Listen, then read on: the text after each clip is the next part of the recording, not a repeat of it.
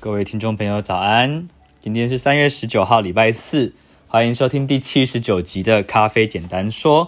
今天的主题是：锥形滤杯会煮出什么样的味道？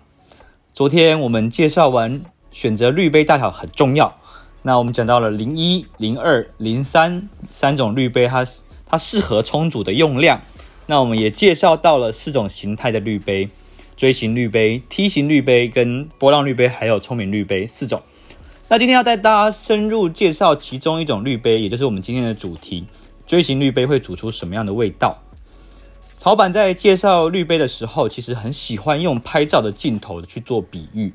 来协助大家认识滤杯。因为相机镜头它有焦距嘛，那焦距的关系会让每一种镜头有它适合拍摄的主题。那其实咖啡的滤杯它也是这样子，锥形滤杯它最容易表现的主题。就是浅烘焙的咖啡。再讲一次哦，锥形滤杯最容易表现的主题是浅烘焙的咖啡。那我们先不介绍为什么，你先先卖个关子，我们继续讲下去。我们先把咖啡分成两种大的类别，一种是香气为重的咖啡，这种类型的咖啡它通常会比较带有水果类的香气，有时候也会带有一些花香。那口感是比较轻盈的，酸度也会比较明显。另外一种是口感比较重的咖啡，这类型的咖啡通常会有比较重的咖啡味，那它的口感会比较甘醇，那有一些会带有一点点苦味，那喝完之后会回甘。这就很像我们在拍风景照跟拍一些近距离的物体，像是一些美食不的状态是一样的，因为比较讲究的人，他就会换上不同的镜头去表现不同的主题。很多专业的咖啡师或者是比较讲究的居家冲煮者，他会使用不同的滤杯去表现咖啡的口感，或是表现咖啡的香气。我们曾经说过，滤杯它是仅次于磨豆机第二个重要的器材。那普通的消费者可能比较不会花很多的钱在家里准备很多不同的磨豆机，这其实不太实际嘛。那不过，你去准备几款适合自己风格的滤杯，其实是一个蛮不错的选择。有的时候，当你想要变换口味，其实你不一定要买不同的豆子。如果尝试不同的豆子，可能会带有一点风险，因为可能你新买的豆子不合你的口味啊。但是买了一磅半磅，可能就要煮个十杯二十杯你不喜欢的咖啡，那其实也蛮痛苦的。所以有一个聪明的方式，又节省成本的方式，就是你可以用不同的滤杯去试试看煮同一款咖啡，你就会发现，原来同一款咖啡豆换作是不同的滤杯，可以造就出完全不同风格的咖啡。举个例子好了，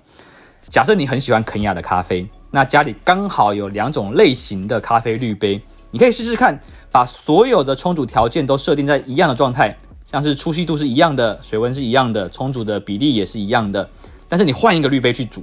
那你会很有趣的方，很有趣的地方就是你会发现，可能 A 滤杯会把肯亚的那种乌梅调性表现得很明显，但是 B 滤杯却可以做出黑糖的甜感。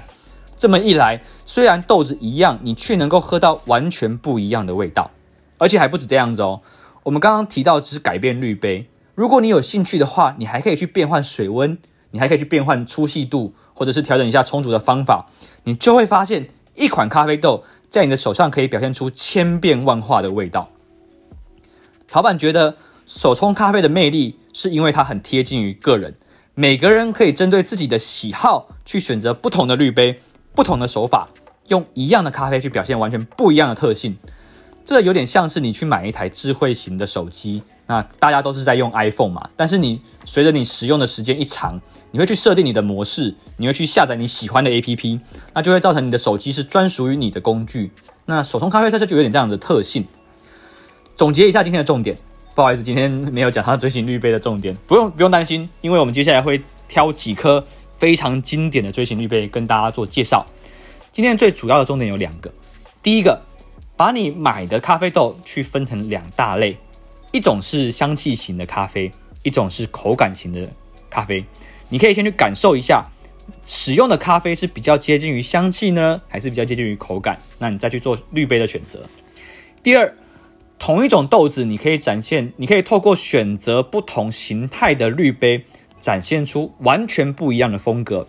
这种特性可以让你的咖啡更加的富有个人的风格跟特色。那这边我们也回应一下 YouTube 频道上面有留言的朋友，这位网友叫做 Anthony 安东尼，安东尼他提了一个问题是这样子的，他说他呃我偏爱浅焙，那最好是极浅焙哦，极浅焙的意思就是它它是那种刚烘，然后一爆之后就马上下豆的豆子，极浅焙。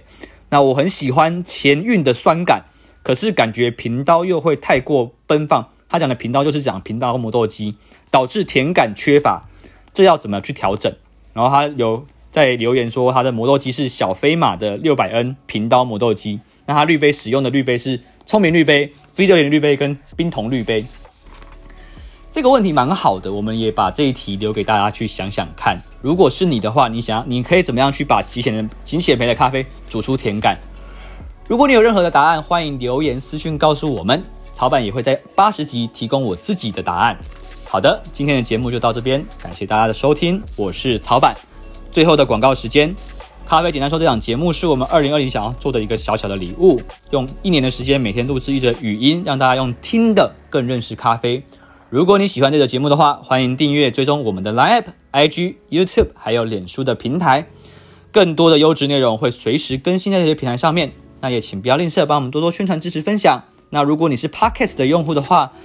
邀请大家帮我们在 iTune 还有 Spotify 做评分。我是曹板，感谢大家的收听，我们下期再会，拜拜。